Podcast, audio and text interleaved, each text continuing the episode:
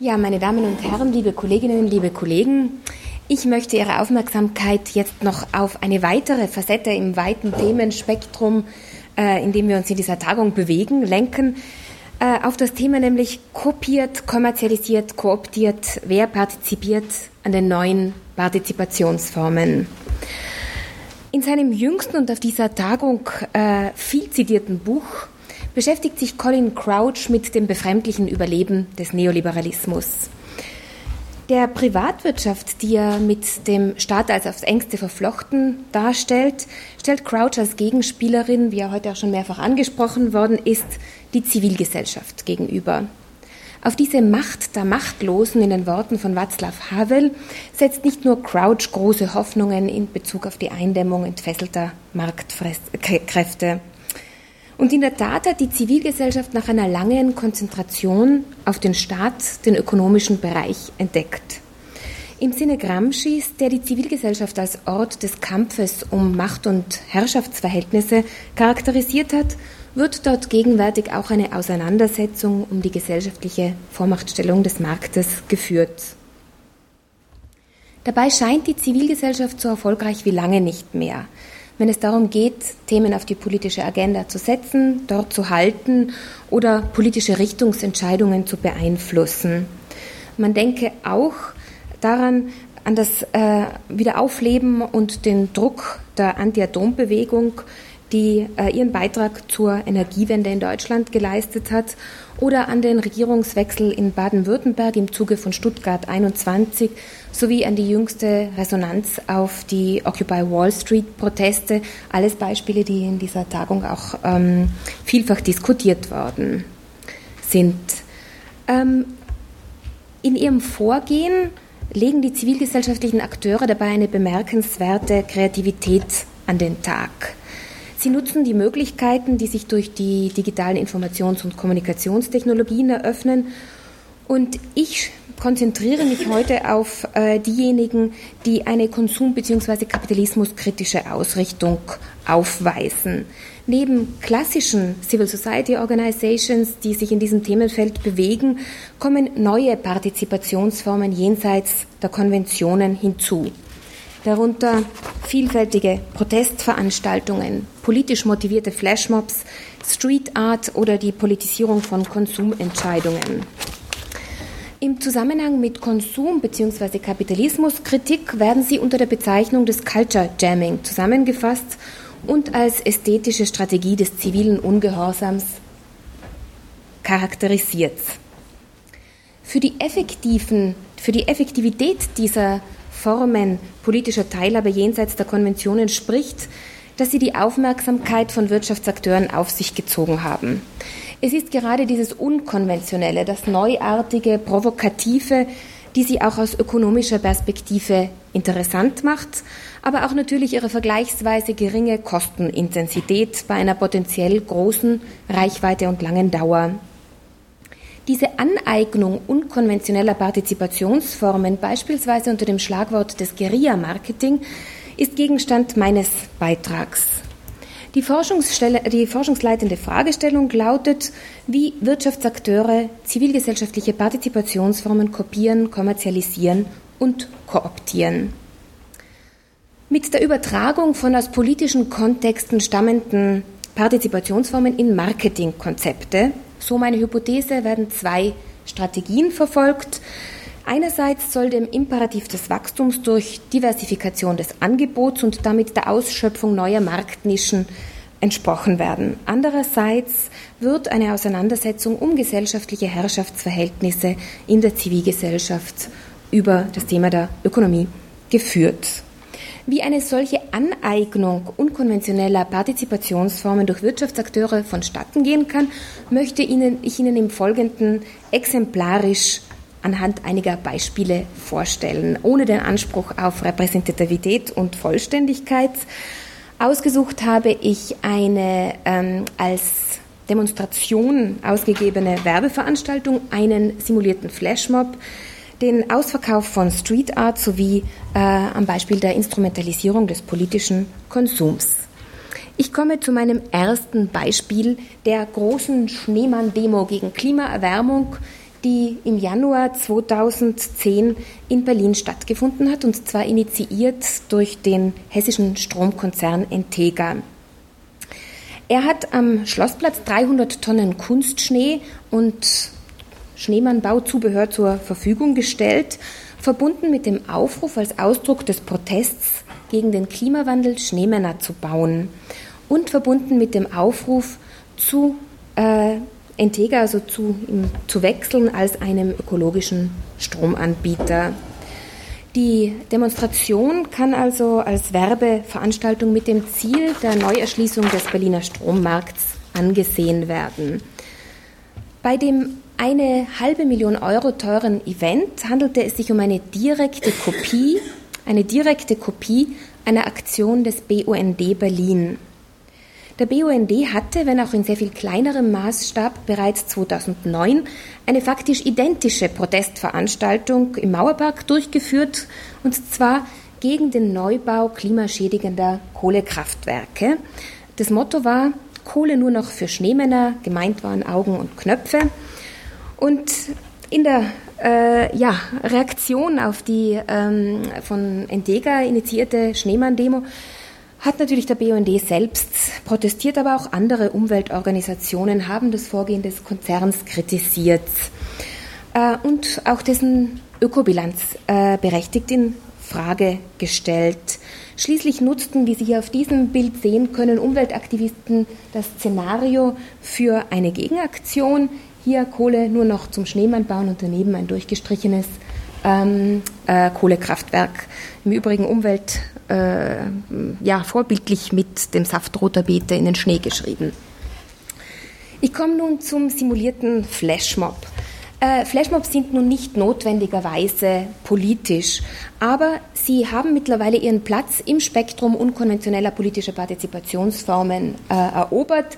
Man denke wiederum an die Umweltbewegung und die Carrot Mobs, wo beispielsweise ein ähm, Flashmob ein vorher ausgewähltes Geschäft leer kauft, das nämlich äh, versprochen hat, einen gewissen Umsatz, äh, einen gewissen Anteil des an diesem Tag erzielten Umsatzes dann in energiesparende Maßnahmen äh, ja, investieren zu wollen. Äh, mittlerweile haben auch Wirtschaftsunternehmen Flashmobs als, ich zitiere Bär, Instrumente der emotionalen Markenkommunikation entdeckt.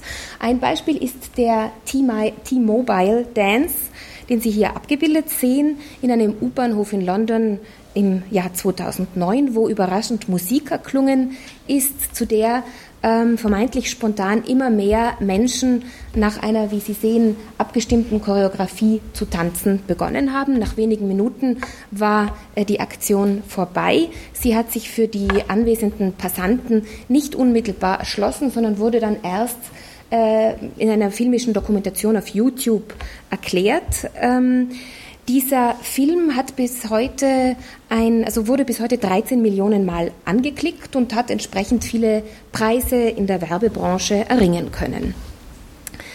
Ich komme nun zu einem dritten Beispiel zu Street Art.